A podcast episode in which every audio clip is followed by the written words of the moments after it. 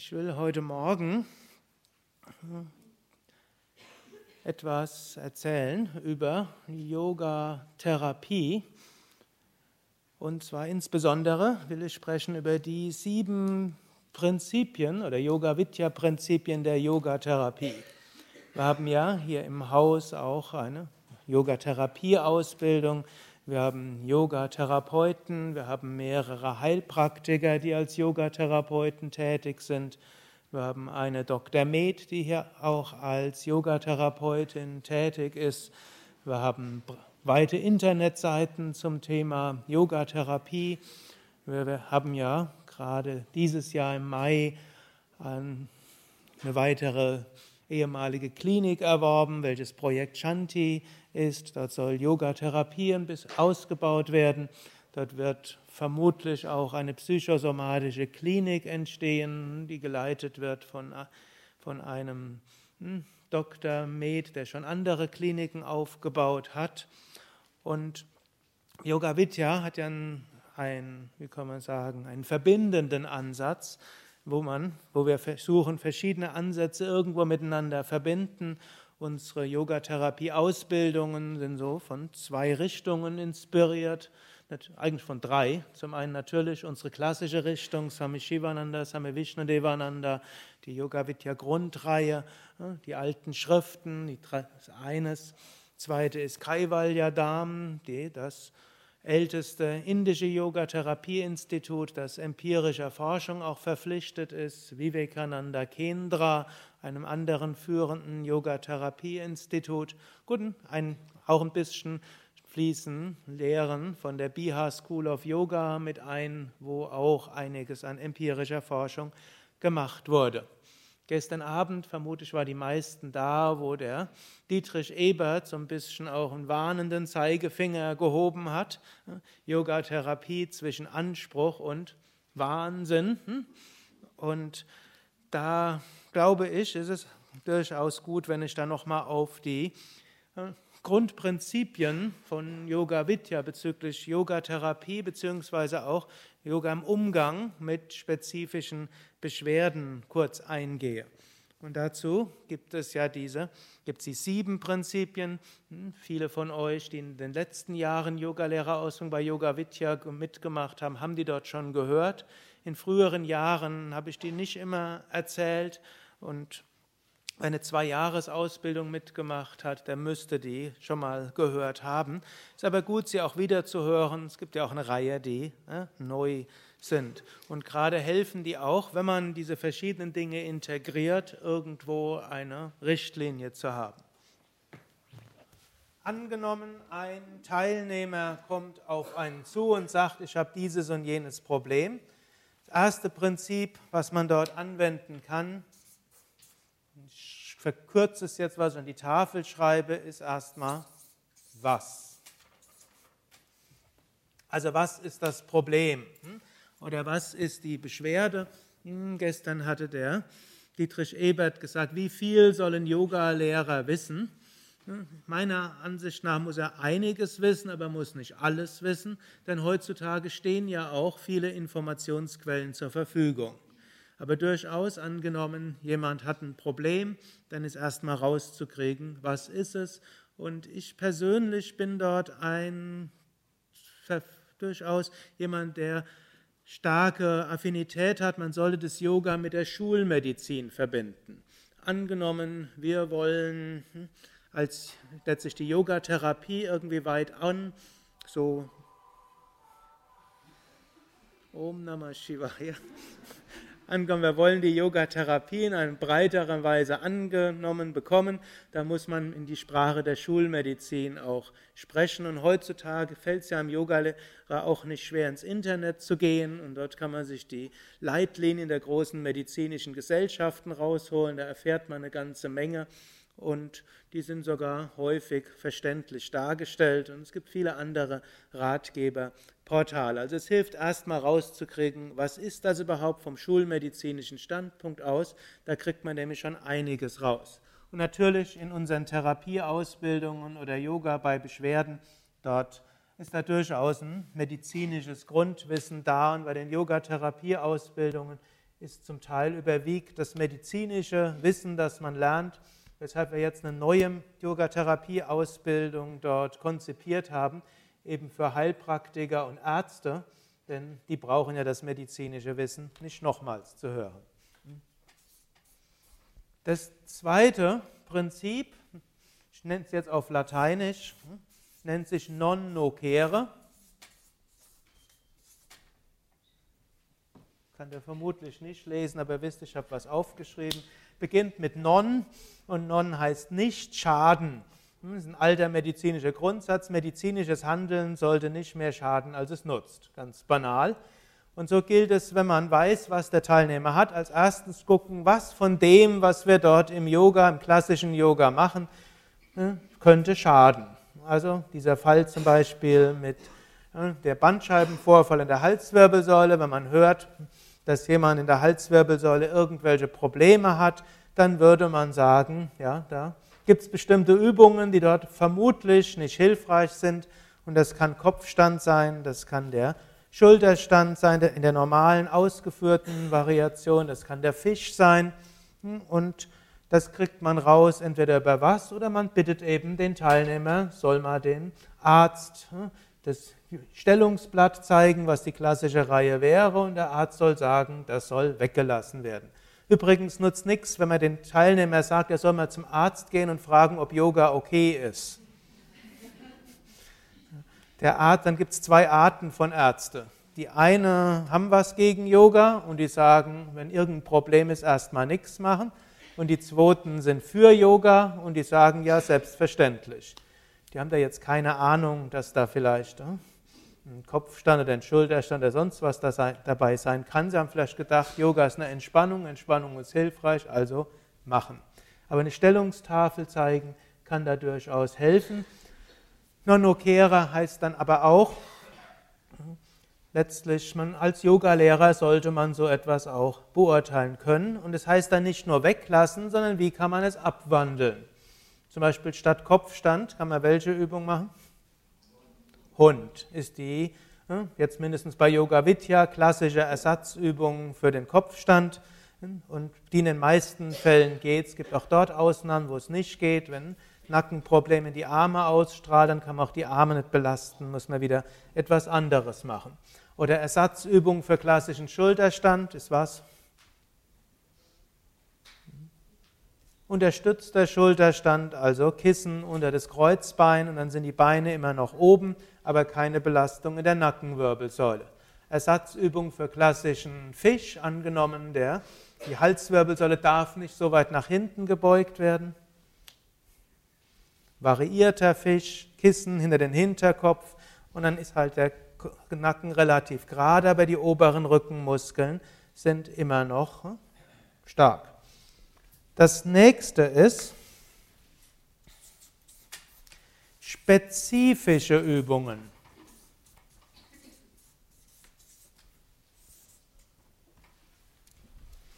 Spezifische Übungen, die für dieses spezielle Problem irgendwo gut sind. Und da ist immer die Frage, wie kommen wir jetzt zu diesen spezifischen Übungen? Und da gibt es dann verschiedene Quellen. Es gibt schon Übungen, die Heilwirkungen haben auf bestimmte Probleme. Und der Dietrich Ebert sagte so schön, wir haben dort im Yoga eine schwierige empirische Situation. Denn es gibt praktisch keine Untersuchungen, die zeigen würde, dass die eine Übung besser wirkt als eine andere. Die unspezifischen Wirkungen des Yoga sind sehr intensiv erforscht worden und Deshalb kommt gleich der vierte Punkt hier und das ist die Ganzheitlichkeit.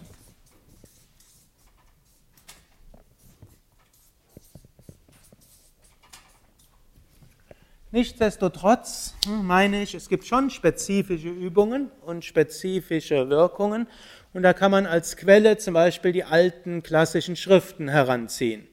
In der Hatha Yoga Pradipika werden spezifische Wirkungen von spezifischen Übungen behauptet. In der Ayurveda können wir auch dort von aus, können wir auch zu Hilfe nehmen. Ayurveda sagt, welche Krankheit mit welchem Vata, Pitta, Kapha zu tun hat, ob es mit Ama und Agni zusammenhängt, ob es zusammenhängen könnte mit, mit welchem Gewebetyp. Und dann gibt es wiederum die Hatha-Yoga-Schriften, die sagen, welche Asana, welche Pranayama, welche Kriya wirkt auf Vata, Pitta und Kapha und auf Agni und Ama und darauf ausbauend kann man also sagen, wenn diese Krankheit diesen die ayurvedische Interpretation hat, gibt es die und die Hatha-Yoga-Übungen, die darauf wirken werden. Das ist also die zweite Quelle, als Hatha-Yoga-Schriften, Ayurveda-Schriften. Dann das dritte wäre dann auch das, was man auch in den Schriften liest von verschiedenen Yoga-Meistern des 20. und 21. und zum Teil 19. Jahrhunderts, die behaupten dort einiges. Hm, Dietrich Ebert hat so gesagt, manchmal behaupten die auch Unsinniges. Zum Beispiel angenommen, man liest in irgendeinem Buch, der Kopfstand führt zu einem Schwall von Blut, welches ins Gehirn strömt. Angenommen, dem wäre tatsächlich so, würde man alle an Hirnschlag relativ zügig sterben.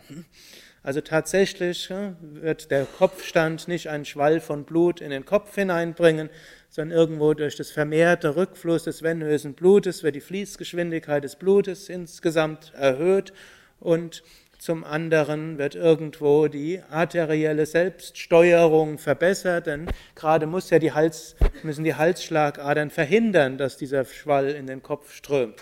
Also die Wirkungen sind etwas komplexer. Dennoch, man kann sich auch daran inspirieren. Man kann sich als nächstes inspirieren an der westlichen Schulmedizin. Also, wenn da zum Beispiel gesagt wird, für unspezifische Rückenprobleme im unteren Rücken wäre es gut, die Lendenmuskulatur zu stärken, und dafür gibt es verschiedene empirische Studien, dann würde man sagen, okay, da müssen wir also besonders Heuschrecke oder Boot oder diagonales Boot und so weiter üben. Wir haben allerdings mit der Schulmedizin, mit all dem haben wir Probleme. Diese, bei den spezifischen Übungen. Erstens, die Schulmedizin ist nicht so wissenschaftlich, wie sie oft behauptet, gerade wenn es nicht um Pharmakologie geht. Die Doppelblindstudien, die immer dem Yoga vorgeworfen werden, wo gibt es die in der Medizin? Es gibt sie in der Pharmakologie. Aber welcher Chirurg, welches chirurgische Verfahren wurde schon mit Doppelblindstudien dort erforscht? Die Arthroskopie im Knie ist das mir bekannt einzige Verfahren, vielleicht gibt es ein paar andere, aber in den Knie hat man zum Beispiel festgestellt, äh, ist es nicht wichtig, dass man tatsächlich äh, das Knie echt arthroskopiert bei Meniskusschaden. Es wäre nur wichtig, dass man dort es durchbohrt, hm, ein Loch reinmacht, mindestens, dass der Patient das Gefühl hat, es ist ein Loch drin und das heilt genauso, wie wenn es tatsächlich gemacht wird. Nach diesen Studien müsste man, ist eigentlich die Knie, arthroskopische Knieoperation ein ärztlicher Kunstfehler. Dürfte nicht gemacht werden nach Meniskus. Oder mindestens müsste die Indikation erheblich eingeschränkt werden. Man müsste nur zwei Löcher reinbohren die, und den Patienten davon überzeugen. Denn das wirkt tatsächlich besser als vieles andere. Gut, ich bin jetzt nicht der, der die neuesten Forschungsergebnisse hatte. Also ob in den letzten zwei Jahren sich was getan hat, weiß ich nicht. Aber so vieles wird in der Chirurgie gemacht, so vieles wird in der Physiotherapie gemacht. Welche der krankengymnastischen Maßnahmen sind wirklich in Form von Doppelblindstudien gemacht, untersucht worden? Welche der psychotherapeutischen Maßnahmen sind wirklich in Doppelblindstudien überprüft worden? Das ist eben eine Schwierigkeit und außerdem stellt man fest, dass das, was die äh, Physiotherapeuten heute behaupten, ist in fünf Jahren wieder überholt. Nichtsdestotrotz, die Yoga-Leute können sich auch irren. Also die alten Schriften, was da drin steht, das muss auch nicht alles stimmen, muss ich so sagen. Es wäre jetzt hilfreich für dieses Dritte, man würde empirische Studien machen. Hm? Und man würde zum Beispiel irgendwo, der eine macht diese Übung, der andere macht jene Übung und hat das bessere Wirkung oder weniger Wirkung. Aber auch hier ist es wieder schwierig im Sinne von Ceteris Paribus Bedingung. Der eine Yogalehrer unterrichtet so und der andere unterrichtet so. Und dem einen gelingt es, einen Placebo-Effekt viel effektiver einzusetzen als dem anderen. Und spezifische Übungen einzusetzen hat mindestens einen großen Vorteil. Wir können es insbesondere ankommen, der Yogalehrer ist überzeugt davon, dann kann er einen guten Placebo-Effekt einsetzen. Und in einem entspannenden Setting der Yogastunde hat ist der Placebo-Effekt besonders wirksam. Wir müssen das nur eben, ich will so sagen, die spezifischen Wirkungen von Übungen sind nicht so ganz klar und nicht so gut erforscht. Nichtsdestotrotz, man wird einiges einsetzen, wenn man darauf achtet, dass man dabei nicht schädlich ist. Aber das vierte Prinzip, ganz besonders wichtig, Ganzheitlichkeit. Und daran muss man sich in besonderem Maße halten. Das heißt, angenommen, man hat ein Problem, dann soll nicht nur ein, nicht nur zwei Übungen einmal am Tag und dann gehen die Probleme weg, sondern zu einer Yogastunde gehört immer Entspannung, Atemübung, eine Asana-Reihe, nach Möglichkeit eine klassische Asana-Reihe, von der man weiß, die ist seit Jahrhunderten und vielleicht sogar seit Jahrtausenden bewährt und sie hilft, dass der Mensch als Ganzes sich regeneriert. Letztlich darauf beruhen ja die meisten Wirkungen des Yoga. Yoga hilft dem Organismus an Homöostasezustand zu kommen, sein Gleichgewicht wieder zu finden.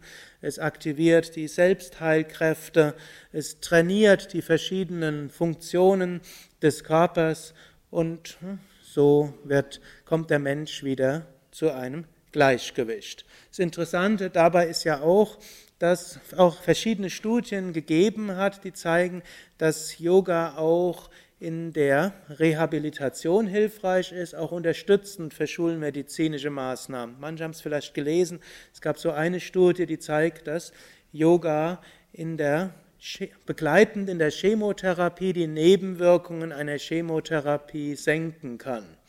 Auch schon sportliche Betätigung kann dort helfen, Nebenwirkungen zu senken.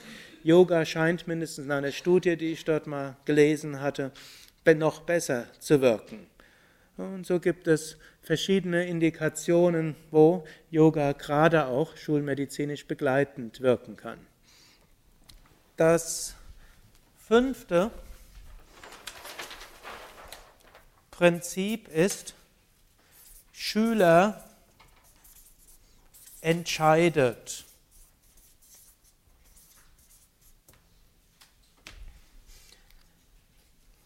Das heißt, gut, vielleicht noch Ganzheitlichkeit habe ich natürlich jetzt noch nicht voll ausgeführt, aber Dietrich Ebert hat ja gestern auch noch gesprochen. Yama, Niyama, Achtsamkeit, Atmung, Entspannung. Das der ganze Aspekt des Yoga ist sehr wichtig. Dann führt nämlich Yoga auch zur Fähigkeit, dass der Teilnehmer selbst spüren kann, was ihm gut tut und was ihm nicht gut tut. Und gerade bei Yoga Vidya ist das ein wichtiges Prinzip, dass nicht der Yoga-Therapeut sagt, du musst genau das und das machen, das darfst du genau nicht machen, sondern er wird Vorschläge machen, was zum Beispiel nicht zu machen ist, non nocere. Er wird Vorschläge machen, was vielleicht hilfreich sein kann, aber der Teilnehmer selbst muss dann entscheiden, was hm, hilft mir tatsächlich.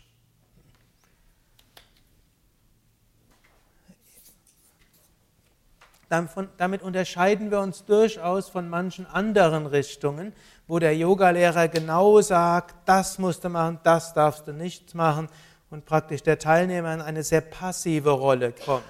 Bei uns ist der Teilnehmer in einer sehr aktiven Rolle, gerade dann, wenn man längere Zeit einen Teilnehmer hat, dann wird der Teilnehmer genau finden, was tut mir gut, was tut mir nicht gut. Natürlich ganz am Anfang muss man schon insbesondere darauf achten, dass man bei einem konkreten Problem oder einer Gruppe, die wegen einem bestimmten Problem da ist, all die Übungen so macht, dass sie voraussichtlich nicht schaden können. Und da muss man irgendwo den größten gemeinsamen Nenner finden und darauf dann variieren, spielerisch, Schüler entscheidet. Gut, das nächste, der nächste Punkt nenne ich kosmische Energie wirken lassen. Jetzt verlasse ich die Schulmedizin vollständig.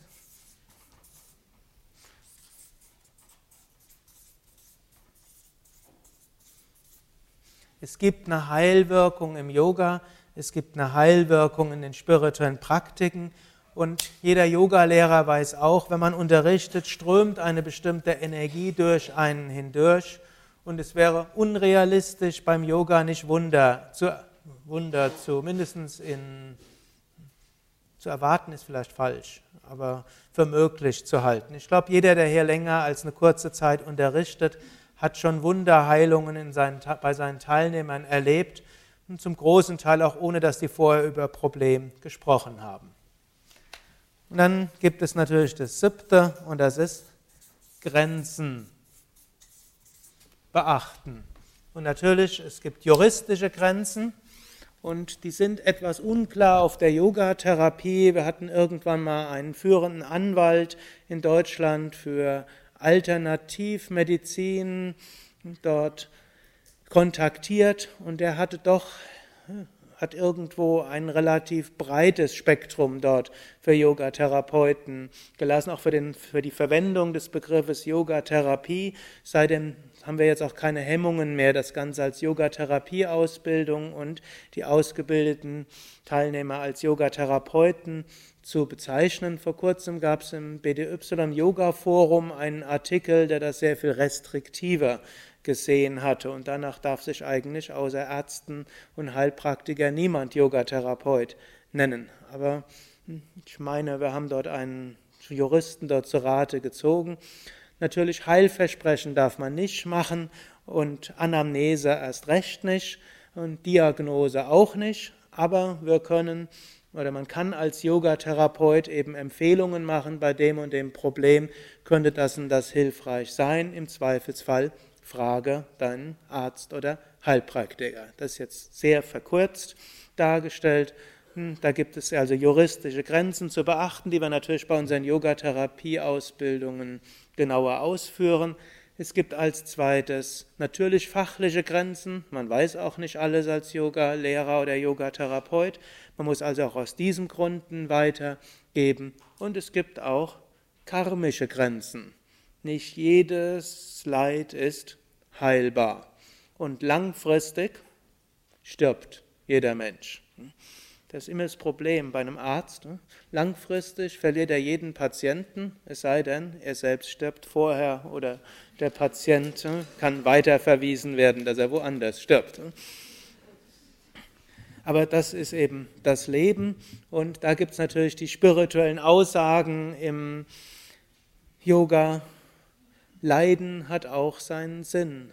Und bei dem einen mit dem gleichen, mit einem Problem kann Yoga helfen und wir sind so überglücklich, dass er durch die Yoga-Praxis, ist noch gar nicht wirklich durch die Yoga-Praxis, aber hm, man nimmt es gerne an, durch die Yoga-Praxis hat er ein Leiden geheilt, wo er zu vier Ärzten und fünf Heilpraktikern waren und jetzt ist er oder sie wieder voll gesund, mindestens scheint es so, mindestens für einige Zeit.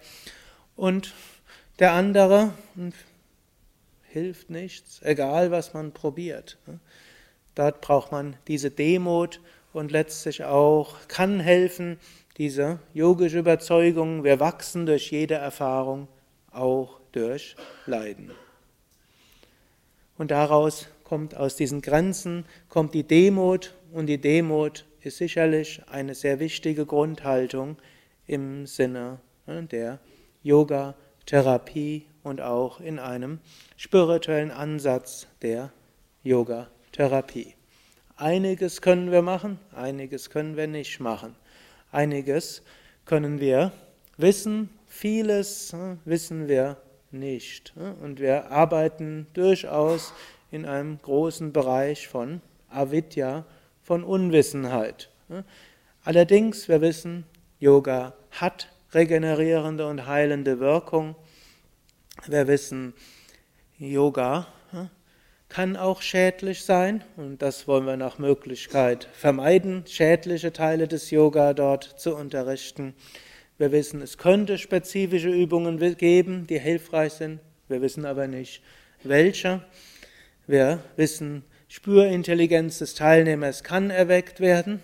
Wir wissen, auch diese kann irrtumsbehaftet sein. Kosmische Energie kann wirken, aber wie sie wirkt, wissen wir auch nicht.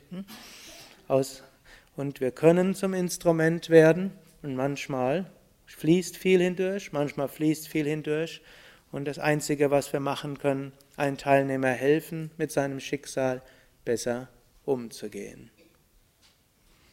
Und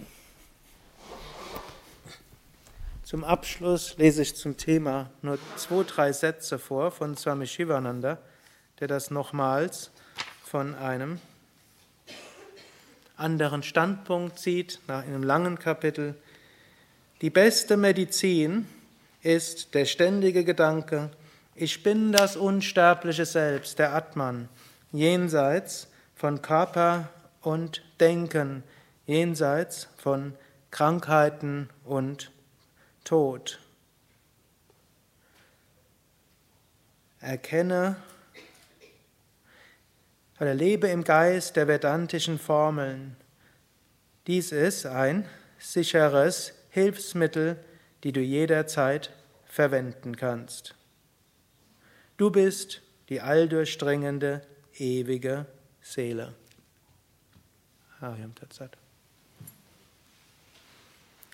Wir singen das Om